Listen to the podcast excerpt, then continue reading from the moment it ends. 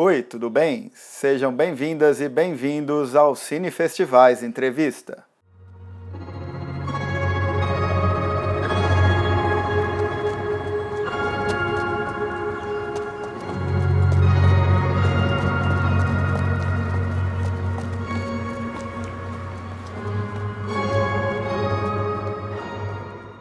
Eu sou o Adriano Garretti, editor do Cine Festivais, e nessa terceira edição eu conversei com a Alice Furtado.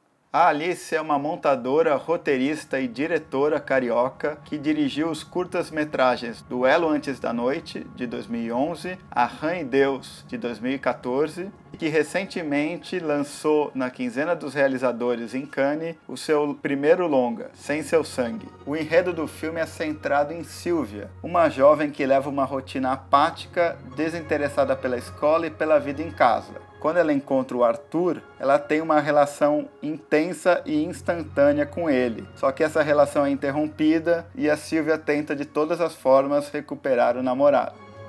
Na conversa com os Cine Festivais, a Alice começou falando da sua experiência como aluna da Universidade Federal Fluminense, a UF, em Niterói, e na Le Frenoir, uma escola francesa onde ela teve a oportunidade de ter uma tutoria com a grande cineasta Claire Denis e em seguida entramos mais propriamente no processo de realização do Sem Seu Sangue, falando de diversas partes importantes do seu processo criativo.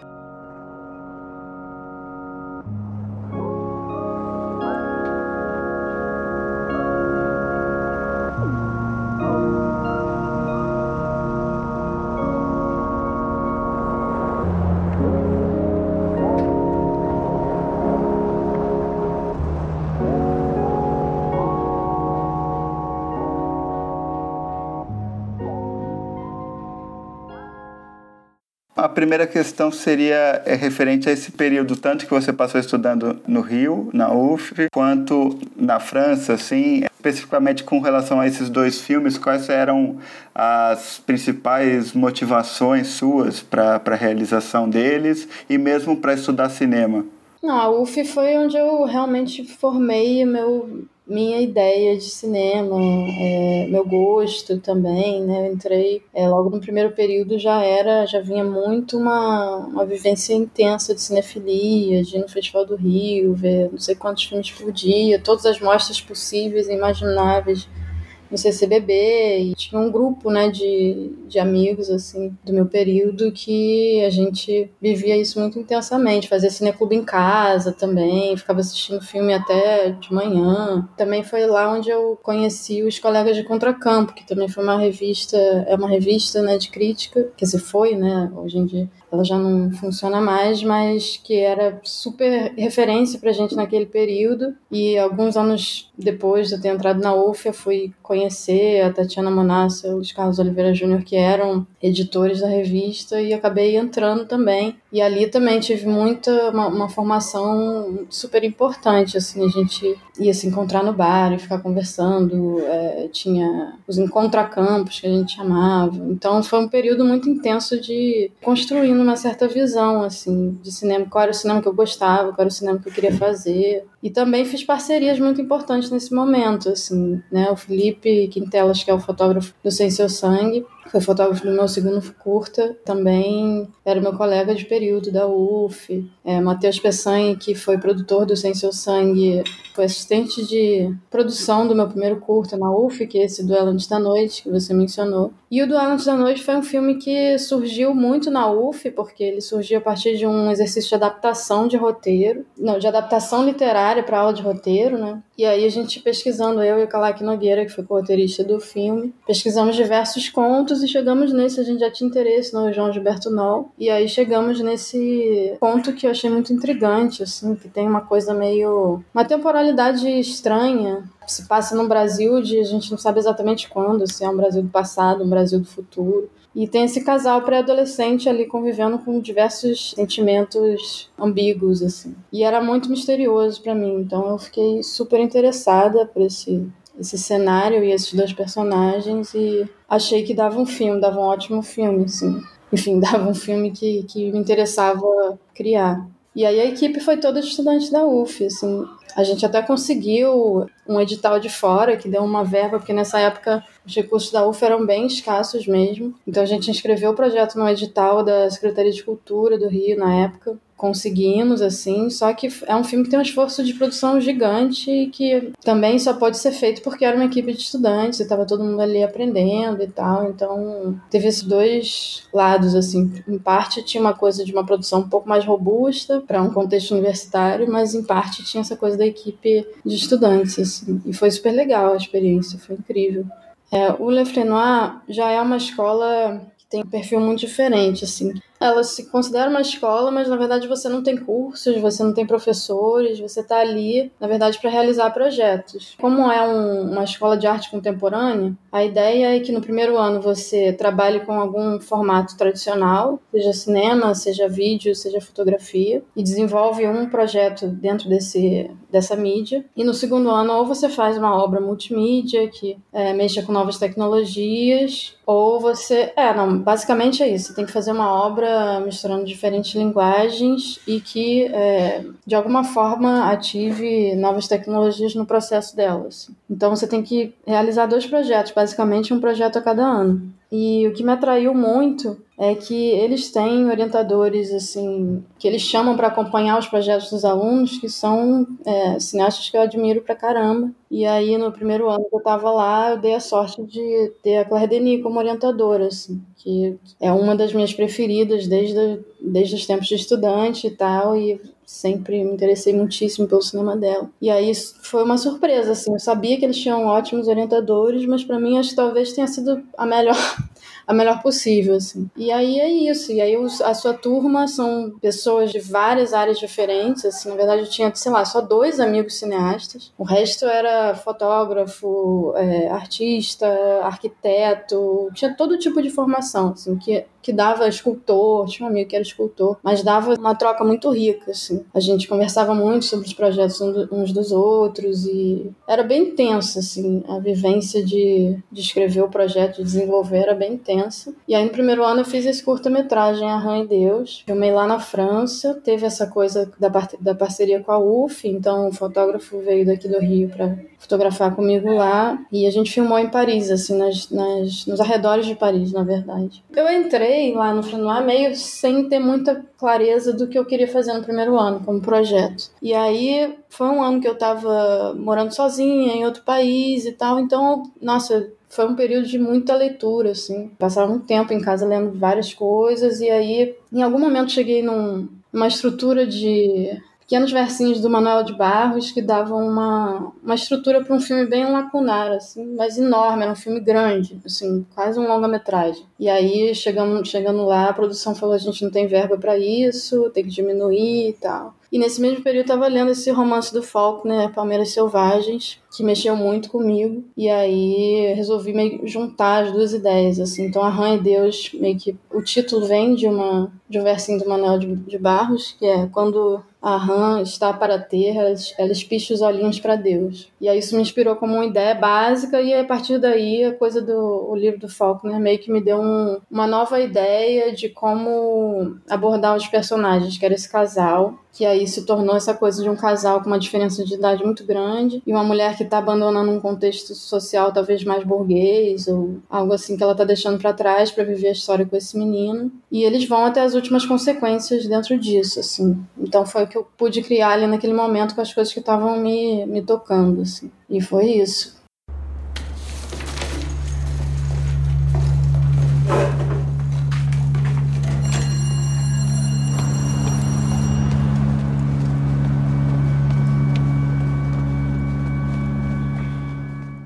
Eu vou fazer algumas perguntas tentando relacionar o universo desses filmes, né? A primeira seria mais referente à, à literatura, né? Que é algo que está bem presente nos seus dois curtas, né? Então queria saber o quanto que isso também estava impregnado em você enquanto fez o longa ou se foi uma guinada nesse sentido de deixar a literatura de lado com relação ao que tinha sido nos curtos. É, não, acho que no longa. Não é que eu deixei a literatura de lado, mas eu sinto que deixei ela mais um pouco em segundo plano em relação aos curtos, assim. Eu acho que como, como uma influência talvez menor. Tem um livro que, como eu estava muito interessada na coisa do horror e tal, um livro que eu li muito e usei muito de uma certa forma como inspiração para a estrutura do Sem Seu Sangue foi o Pet Cemetery do Stephen King, o Cemitério Maldito. Mas assim, para mim serviu como uma outra forma de fonte, assim. Eu acho que no, no caso dos curtos era realmente uma relação muito direta. No longo, eu acho que eu permiti um pouco mais investigar as minhas ideias, assim, de coisas vividas, experiências minhas, coisas que me interessavam, mas menos com essa com essa base assim literária, embora eu acho super interessante, na verdade. Eu acho que foi uma experiência, foi uma experiência de investir um pouquinho mais nas minhas ideias, assim, mas eu continuo gostando muito da relação com a literatura, é uma coisa que eu vou continuar querendo manter sempre e talvez fortalecer também, porque no caso dos curtos, acho que elas traziam muito sentido para mim, assim. Certo. É, uma outra característica que eu queria apontar aqui e que talvez essa faça parte dos três filmes seja uma relação entre casais, né? Casais não no sentido é, amoroso, é, essencialmente, assim, né? Em todos eles, mas no curta tem a menina e o menino, né? No, no Rain Deus é, é, um casal, efetivamente, e no Sem Seu Sangue há esse casal que é separado, né? Ao longo da, da narrativa e a garota, no caso, tenta retomar essa relação, né? Você acha que é mais uma coincidência ou é algo que te interessa essa relação entre, entre gêneros, vamos dizer assim, e como que elas se diferenciam de filme a filme? Uhum. Não, eu acho que é uma relação fundamental é, eu sempre tive essa, esse gosto por filmar casais, assim, acho que sempre me interessei um pouco pelo universo, que, pela paisagem mesmo que é criada a dois, e que é muito específica de um casal e às vezes muito em dissonância com o resto do mundo. Acho que em todos os filmes tem um pouco disso, assim, são, são três casais que estão muito em si mesmados naquilo que eles criam, assim, dentro da relação deles, e o mundo meio que ou desmorona, o mundo tá meio desmoronando, assim, né? E eu sinto que no Sem Seu Sangue, de fato, o casal se separou, e é um luto para mim que é super difícil, assim, é, é, mas eu queria experimentar também, é, não ter sempre os dois em cena, não ter sempre a relação a dois construída. Eu queria também é, entender o que, que acontece quando um dos dois desaparece, assim, quando um dos dois se se, se retira da cena. O que, que acontece com o outro também era uma, uma coisa que me, que me interessava, assim, como processo. Mas, sem dúvida, é uma relação fundamental e é uma coisa que eu realmente gosto, assim, de filmar. Casais e a sua relação com o mundo e, e o que se cria entre eles e, enfim, dinâmicas específicas, né? De vez em quando me vem à cabeça a ideia daquelas injeções. Ele odiava o tratamento. Ele odiava não ser livre.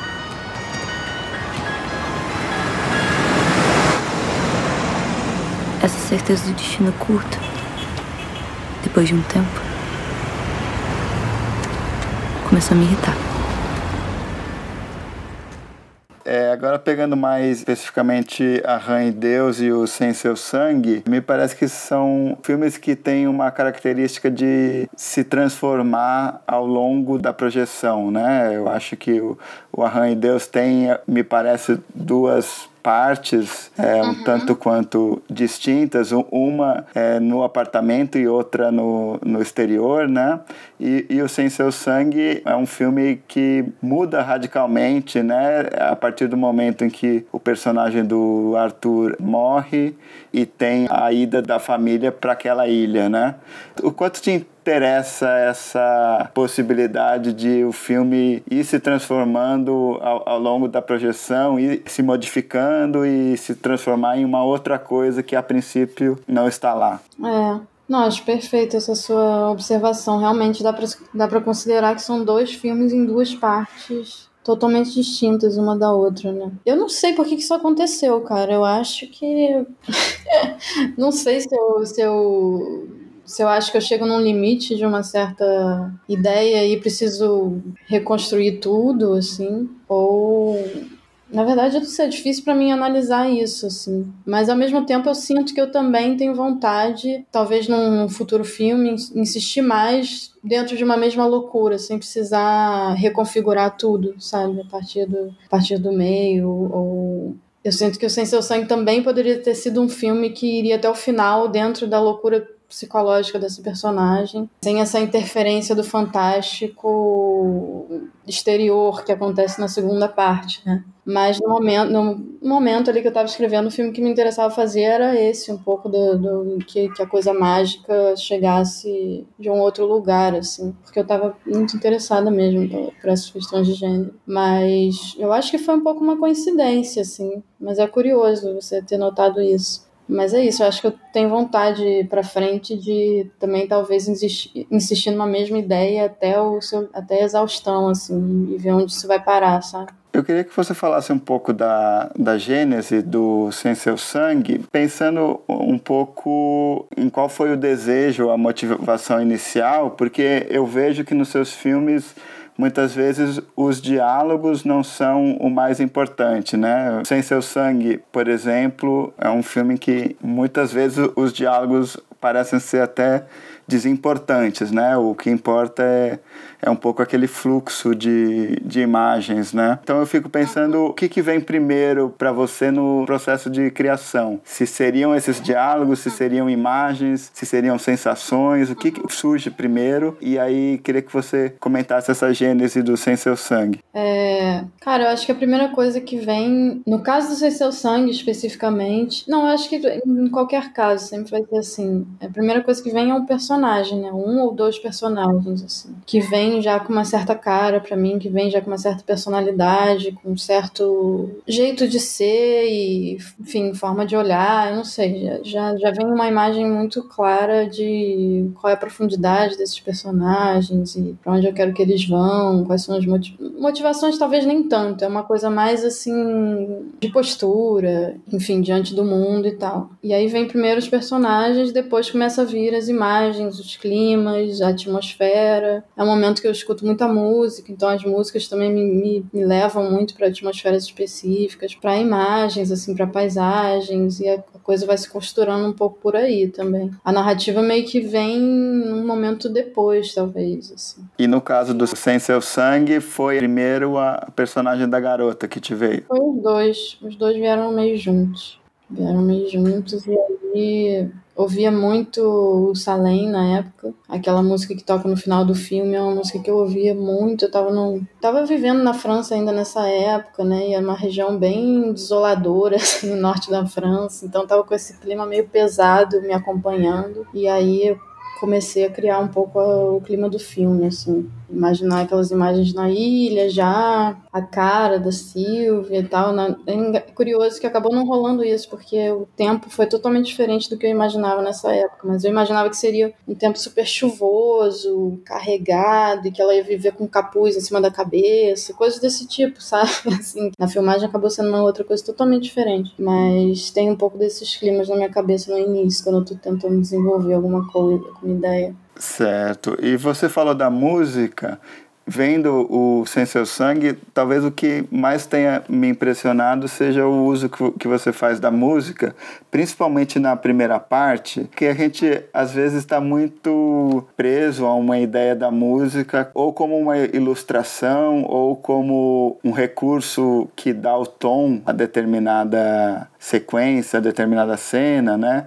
E eu acho que principalmente na primeira parte do, do Sem Seu Sangue, a música atua quase como um, um personagem, né? Eu acho que não dá nem para falar que ela está pontuando algum clima. Eu acho que há, um, há uma terceira via ali que o Arthur, a Silvia e a música, assim, né? Uhum. Não, totalmente. Eu acho que a música no filme é uma narrativa em si mesma, né? É uma narrativa até autônoma, assim, você entende onde o filme começa, onde o filme termina, só escutando a música. E ela também, eu concordo com você que ela traz coisas que não estão em nenhum outro lugar, não estão na imagem, não estão. Enfim, não estão no material que a gente filmou, não estão na narrativa, não estão no diálogo, mas estão na música. Assim. E isso é uma coisa super difícil de construir e assim eu tinha eu tenho uma parceria muito muito forte com o Orlando que foi o compositor. E tinha momentos que era isso é, a cena que você está vendo é essa a próxima cena é essa. Mas a música precisa contar algo para muito além disso, assim. E aí eu tentava a tentativa de explicar o que, que seria esse algo para mim estava muito já na minha cabeça, assim, mas eu não sou música, não sou compositora. Tentar explicar isso pro Orlando, acho que dependia muito também da, do fato dele me compreender bem, dele conhecer, é, dele saber um pouco o que, que me interessa e tal, mas é, em vários momentos foi super difícil, porque de fato para mim a, a música tinha que preencher um lugar que não estava ocupado por mais nada, assim. E você falou da primeira parte, na primeira parte tem muito isso, mas na segunda parte tem um, uma cena que para mim é muito emblemática disso, que é a cena do bar, que ela, enfim, começa a alucinar com a presença dele ali. E é uma cena que foi montada de diversas formas, assim, e nunca, para mim, ela nunca estava dando conta da, da emoção, do crescendo, de tudo que a gente deveria sentir ali naquele momento, assim. E isso foi uma coisa que eu insisti até o final pra gente conseguir complexificar com a música, e aí depois na mixagem a gente também colocou outros elementos, assim, ruído de onda. A gente misturou um pouco todos os ambientes ali naquela hora para trazer emoções de outros momentos e tal, mas a música que era uma coisa também que porque eu monto, eu também monto, né, montei o filme é, junto com a Luísa Marx e com a Eva Randolph, mas a, fiz uma primeira versão já cheia de referências assim de música, mas ali eu tinha uma coisa que era muito confusa para mim, que eu tinha uma música ambiente que depois virava uma outra música nada a ver, assim. E até a gente entender, eu e o Rolando, que na verdade a gente deveria tentar extrair uma poesia, sei lá, daquele funk que toca no, no bar, assim, demorou muito tempo. E quando a gente entendeu isso, foi perfeito, sabe? Foi uma coisa, nossa, era isso que eu precisava mesmo, assim. Acho que a cena tá finalmente completa. Então, tem muito disso. E a música, ela não é um clima, ela não é um desenho, ela não é um sound design, ela é música mesmo, né? ela, é, ela é partitura, ela é harmonia. Ela é... E eu acho que isso é uma coisa que, para mim, é muito bom contar com o Orlando para isso. Assim. E é uma coisa que eu sei que ele gosta muito de fazer também. Bacana.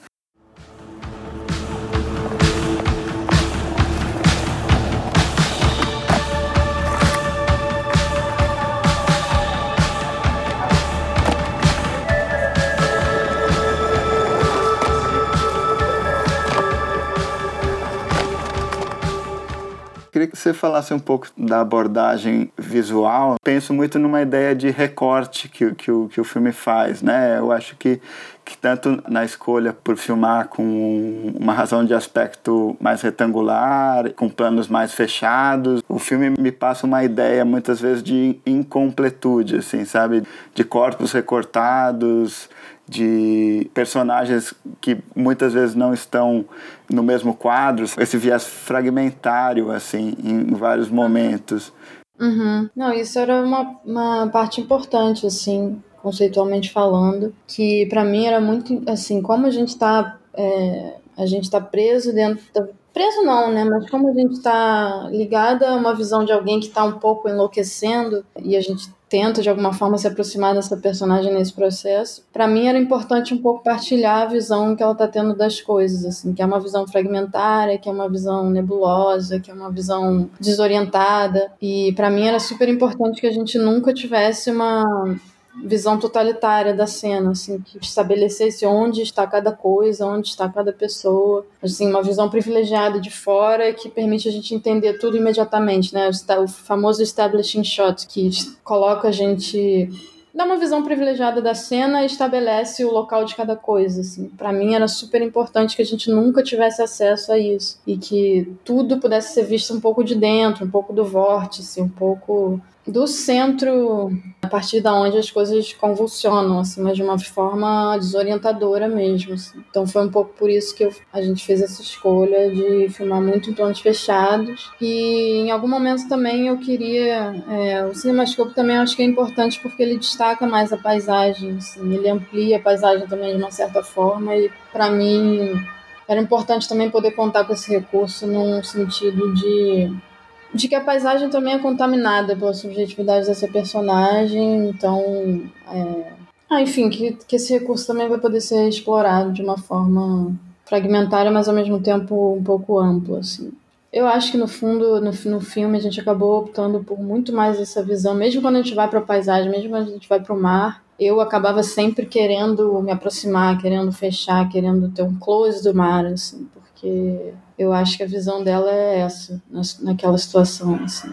Não é uma pessoa que consegue ver claramente, não é uma pessoa que consegue entender claramente o que está acontecendo. E para mim era importante a gente estar tá dentro disso também, como espectadores. Certo. Como você diferencia é, esse aspecto com relação às duas partes do filme? O aspecto fragmentário da imagem? Isso, é, é porque talvez o, o aspecto fragmentário da primeira parte tenha muito a ver com, com o, o, o desejo, com a descoberta daquela relação, e a segunda parte tem a ver com um, um outro desejo, né? Um, enfim, uhum. como, como que ah. você, você pensou é. isso, assim?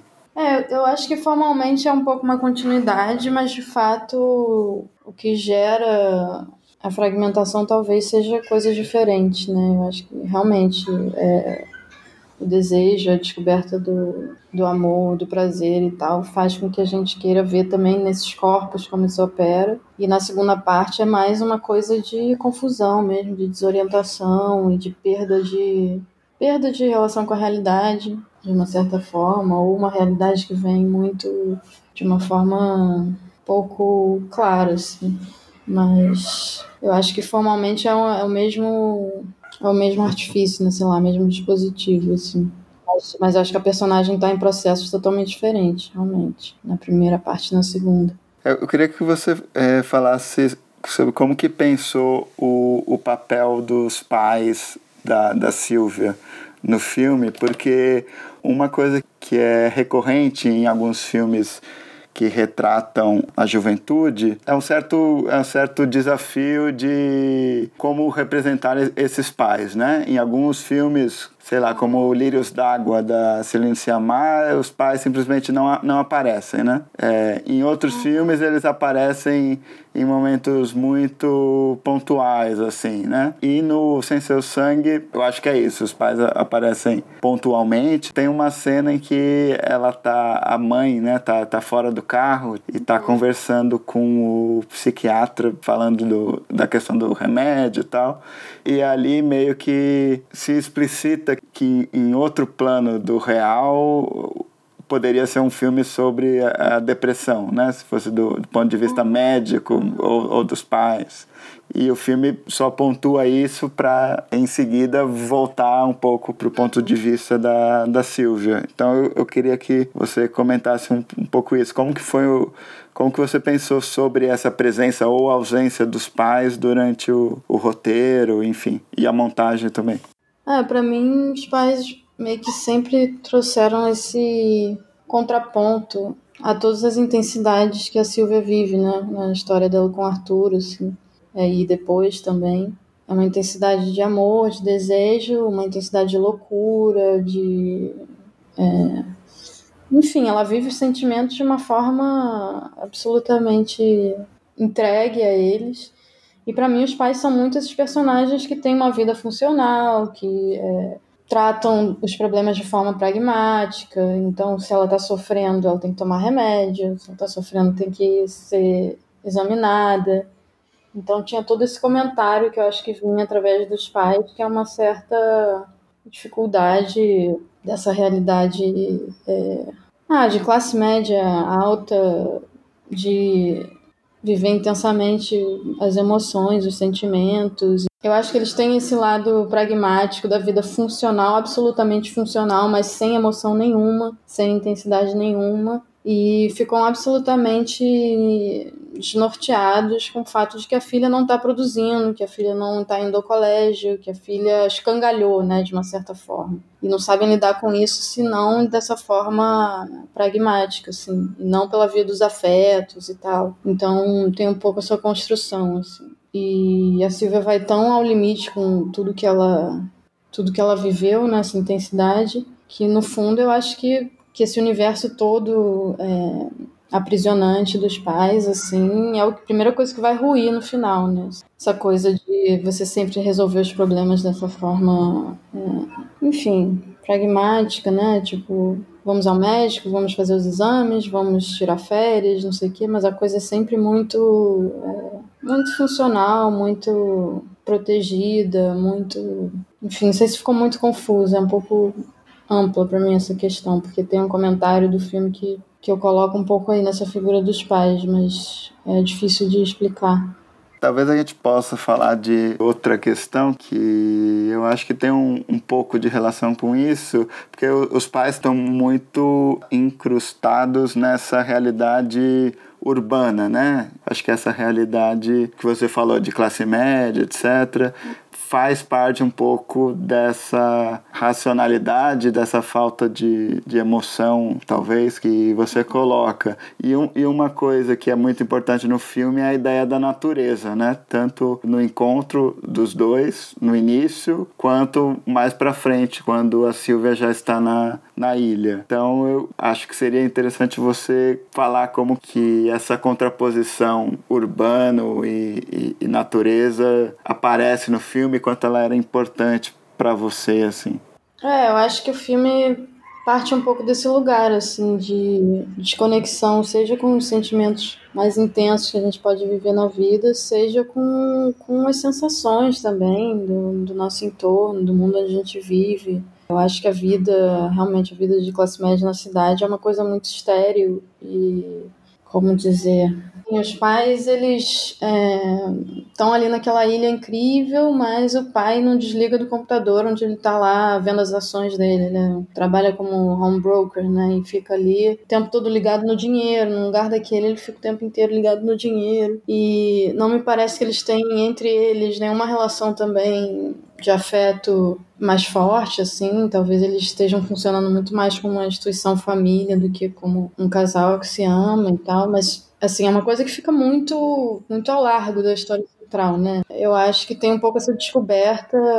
A Silvia vai muito atrás dessa descoberta das, das, das sensações em todos os níveis, assim, e um pouco sair dessa prisão é, da funcionalidade que ela vive, assim. Então, acho que a doença também é uma forma de conseguir sair disso, assim. E o Arthur tem a condição dele, que é muito específica também, e que isso traz para ela uma, uma relação entre vida e morte totalmente diferente do que, do que ela está acostumada. Então, tem um pouco disso mesmo, assim. É, e a natureza entrava como essa possibilidade de se reconectar com, com as suas próprias sensações, assim, com viver as coisas de forma realmente intensa. É um filme que, para mim, é super importante. Eu acho que nem tem diretamente estão a ver com, com Sem Seu Sangue, talvez pela cena de sexo, assim, que é o Eternamente Sua, do Apichatpong. E que é uma cena, que é um filme em que os personagens vão pro mato é, fazer sexo, sentir prazer, e a coisa é de um, pra mim, assim, é de um grau de, de, de beleza, assim, você, você poder partilhar daquele tempo junto com eles, assim, e, e acho que tudo se torna muito mais palpável, muito mais é, sensorial, muito mais rico, porque eles estão na natureza e porque eles não estão fazendo aquilo dentro de um ambiente cotidiano, estéreo, assim, da rotina, sabe? Eles, eles realmente se afastaram da coisa mais banal e foram viver isso com toda a intensidade que isso merece ser vivido na, na selva, assim, no mato. Eu, eu, sempre fiquei muito impactada por esse filme. E aí, quando eu pensei essa cena de sexo, eu tava pensando muito nisso também. E aí, eu acho que a coisa da ilha é um desdobramento também. Enfim, não sei se tá muito confuso. Mas é bom falar desse filme.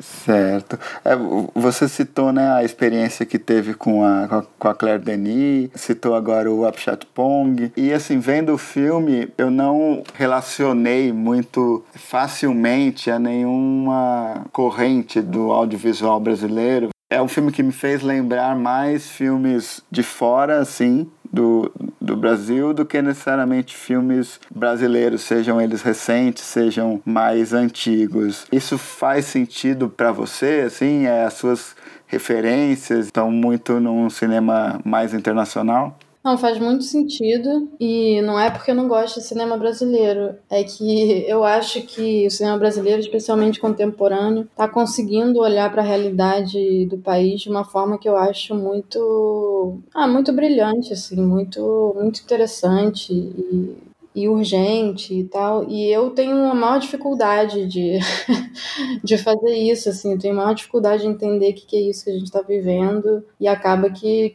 as minhas viagens passam um pouco ao largo disso, assim, mas não porque eu não acho importante ou porque eu não acho bom, mas é porque é dificuldade mesmo, assim de, de entender e de repercutir essa realidade de uma forma interessante, como eu acho que o cinema brasileiro contemporâneo tem feito muito bem. É, mas, além disso, claro, fui muito influenciada por esses cineastas que você está falando, Claire Denis, Apichatpong, Chapong, Abel Ferrara também uma, uma relação do, do desejo mesmo no cinema que sempre fez muito sentido para mim, sempre foi não fácil, mas sempre foi natural assim querer desdobrar, sabe? É, enquanto que esse olhar mais macro para mim é um pouco mais difícil, assim. enfim, um pouco por aí. É, isso se relaciona um pouco com o próprio olhar fragmentário que a gente estava falando, né, de, de olhar muito para um ponto específico, né, planos muito fechados. E, por exemplo, a ilha, uma coisa que eu acho interessante é que a gente nunca tem uma noção espacial da ilha, né, um, uma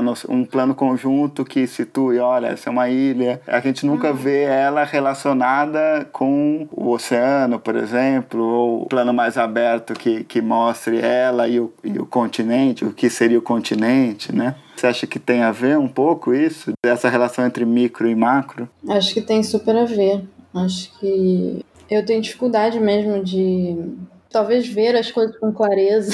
E aí eu acabo com a câmera é, tendo essa mesma relação assim com as coisas. Acho que é muito também é muito a, esse interesse sensorial assim que eu tenho e que é muito tátil também, é muito uma relação de querer tocar as coisas e querer olhar para ali porque é mais Aí macro no outro sentido, né? A lente macro, assim, aquilo que a gente pode tocar com a câmera. E a questão de estabelecer assim o todo de uma situação para mim é muito mais difícil é muito mais difícil de me interessar por isso e saber, saber narrar e saber filmar isso de uma forma interessante sabe é, não sei exatamente porquê é uma coisa muito pessoal muito subjetiva assim mas acho que essas influências acho que a Claire Denis o Abel Ferrara para mim também tem, tem uma certa relação com as coisas que passa muito por aí também então por isso também faz sentido para mim essas referências Hum. E pensando ainda nessa questão do olhar para fora, assim, né, do olhar internacional, uma coisa que eu fico notando como espectador é que ultimamente houve um boom muito grande de coproduções, né, no cinema brasileiro. Em alguns filmes a gente nota que tem características ou momentos da trama em que aparece determinada referência ao país que está na, na coprodução.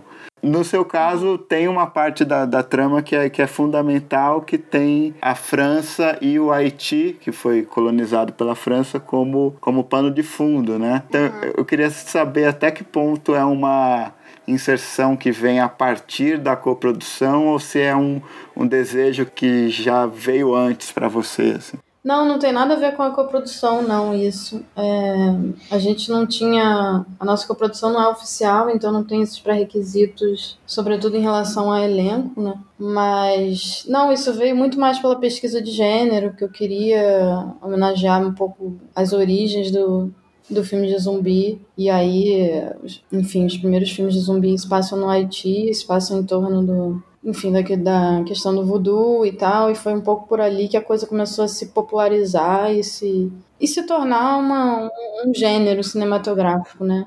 Para o bem e para o mal. Mas é, eu, eu queria, enfim, eu queria que isso fosse trazido também com o seu aspecto colonial. Eu queria que isso estivesse presente de, um, de uma forma crítica também. Não queria que fosse só uma reverência sem pontuar ali também os problemas, sabe? Tinha essa relação com, com o voodoo haitiano, mas para mim era importante que isso fosse trazido através de um personagem que a gente vê que, que claramente se, apro se apropriou disso e utilizou isso de uma forma ruim, é, e a família, né, família sobretudo, e aquilo já é, já é um indício de que a coisa não vai dar certo e que ela não deveria dar mais passos para além daquilo, sabe? Então tinha um pouco disso, assim. Mas vem muito por causa da pesquisa de gênero. Certo, certo. É, tem uma, uma coisa é, na personagem, uma, uma espécie de inconsequência, né? Que é, que é muito comum a, adolescência, enfim, não só adolescência, né, mas eu, eu, acho, eu acho que aparece na, na personagem, né, essa, essa coisa de não medir os atos, né, e ela tem um objetivo muito específico, né, e, e para atingir esse objetivo ela passa por cima de algumas coisas, né. Pensando nisso, eu, eu queria é, perguntar assim, é, para você, como que foi filmar essa inconsequência, sabe? É, eu acho que isso é super difícil mesmo, porque eu tenho muitas críticas à, à forma como ela vai levando as coisas, e ao mesmo tempo é, era importante também estar tá junto da personagem, assim, e de certa forma torcer para que ela conseguisse fazer as coisas que ela fez. Só que, mesmo sabendo que aquilo vai dar errado, assim, eu queria um pouco tentar trazer essa relação, que essa é uma relação ao mesmo tempo de, de empatia e de crítica, né? Assim, que é bem difícil, eu acho, de, de filmar onde eu sinto que eu consegui pontuar a estranheza do que ela estava fazendo, ou que pelo menos eu, eu acho que está pontuado de uma certa forma, são essas intervenções externas, né, dos outros personagens, assim, principalmente os olhares que ela recebe, né, quando ela começa a falar sobre as obsessões dela, eu acho que isso começa lá na cena com a com a irmã do Arthur, é, a Lia, né, que é modelo e tal, a irmã transexual do Arthur, que ela vai ali é, atrás dela, um pouco querendo reencontrar algo que ela perdeu, mas ao mesmo tempo ela entende que aquela pessoa não é o Arthur, ao mesmo tempo aquela pessoa tem um pouco dela mesma, né, porque é uma mulher também. E aí eu acho que que ali ela começa a virar uma chave de loucura e a personagem ali percebe essa essa obsessão ali começando a, a ser gerida, a, a, se criar, né? E aí eu acho que o olhar que ela dá pra Silvia quando a Silvia vai embora, para mim é super importante, assim. E foi um olhar que a Valentina trouxe. É, eu nem lembro qual era a indicação do roteiro exatamente, mas foi, foi uma proposta dela e que eu achei fundamental, assim, porque ali ela já pontua uma certa estranheza. Não tá muito legal isso que você tá começando a imaginar, sabe? E aí eu acho que mais à frente na ilha ela vai encontrar o André, que também tem a mesma relação de estranheza, a mesma. É, também um pouco, sente um pouco de medo do que do que está ali, né, dentro dela, assim. E, enfim, eu acho que esses olhares externos pontuam para mim um pouco dessa crítica que, que eu acho que pode ser feita a essa personagem, assim. Mas ao mesmo tempo, o filme para mim segue um pouco junto dela na questão das emoções, na questão das sensações e, e é difícil, uma personagem que, que é muito errática, assim, né? Até um pouco egoísta, um pouco não, bastante egoísta, mas a ideia também não era abandoná-la, sabe? Era estar tá junto até o final e, e sentir também o peso da tragédia que vem, que vem como consequência do que ela fez. Né? Eu li nos créditos finais que, que o filme teve consultoria da, da Francine Barbosa, né, de roteiro. Uhum. É, eu queria uhum. que você falasse o quanto que essa consultoria passou um pouco por essas questões, principalmente essa última que a gente comentou, né, de como lidar com, com essa é, inconsequência e como, como retratá-la, assim. É, queria que você falasse um pouco sobre isso. Cara, eu acho que a consultoria passou um pouco por tudo, na verdade. Mas, mas sim, eu acho que tinha uma relação da Silvia.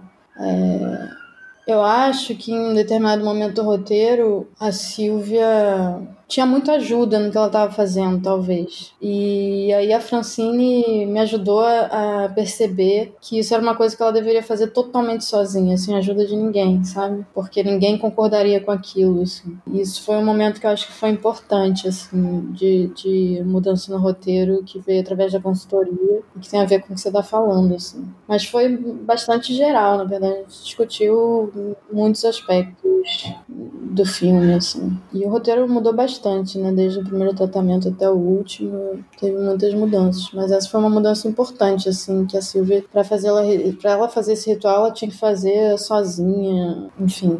Não poderia ter ajuda de ninguém nisso, porque ninguém, ninguém assinaria embaixo uma coisa dessa. É, para a gente fechar, eu queria que você falasse um pouco de como foi lançar o filme na quinzena dos realizadores em Cannes, pensando também que o seu primeiro curta passou na Cine Fondation, né, em Cannes, e eu sempre fico pensando um pouco o quanto abre caminhos, por exemplo, passar um filme na Cine Fondation, né? Como isso abre caminho, o seu nome se torna conhecido, o primeiro longa passou na quinzena, mas ao mesmo tempo me parece que é um sistema de festivais que é todo muito tentador, eu acho, assim, no, no sentido de, de se inserir nele e tentar continuar de, alguma maneira, sabe? Então, é, eu queria que você comentasse sobre essas duas experiências em Cannes, assim, e o, o que, que elas impactam na sua percepção de cinema e no que você pretende fazer daqui para frente. Não, eu concordo com você que eu acho que existe muito essa lógica de Passei meu primeiro curta em Cannes, daqui a dois anos tem que mandar um outro curta para eles de novo e tal, e daqui a tanto tempo vou fazer meu primeiro longa que eu vou mandar para eles também. Existe claramente essa lógica, assim. Mas é uma coisa que eu sempre, primeiro nunca tive capacidade de me adequar a ela, porque meu segundo curta eu fiz muito tempo depois do primeiro, assim. Na verdade, assim, eu acho que com curto é até menor esse tempo, né? Você lança um, no ano seguinte você tá com outro. É, e eu fui terminar o meu segundo anos depois, é, mandei para eles, assim, mas foi, foi, foi muito dividida a recepção. E achei bom não ter, não ter entrado nesse sistema naquele momento, assim.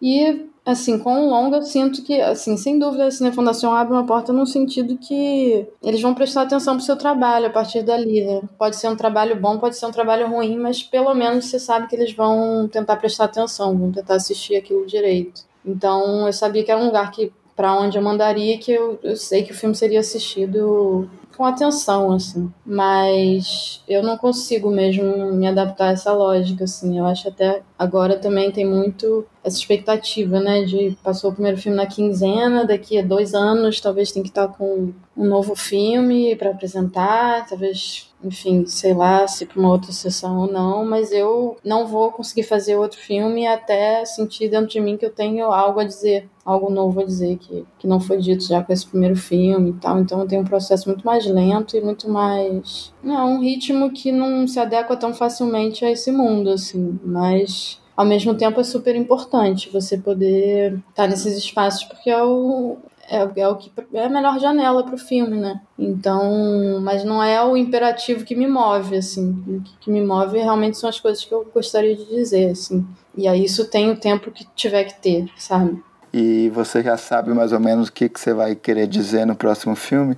Tenho pensado muito sobre isso, mas eu acho que o próximo filme vai ter um pouco. Vai entrar muito mais por esse terreno onírico que o Sem Seu Sangue entra um pouco, mas eu acho que o próximo vai entrar muito mais nisso. E me parece que vai ser uma coisa um pouco ficção científica e com algum aspecto político também. É, mas é, não posso dizer muito mais do que isso, porque as ideias ainda estão bem na gênese.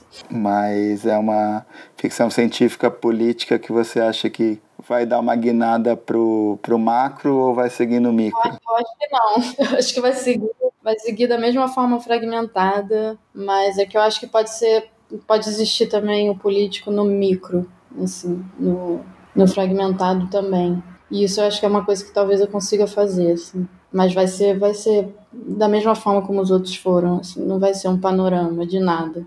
Tá ótimo, Alice. Tem alguma coisa que você queria falar que eu não te perguntei? Acho que não, acho que falei bastante já. então queria te agradecer bastante, viu? Também, gostei muito das perguntas. Ótima entrevista, achei.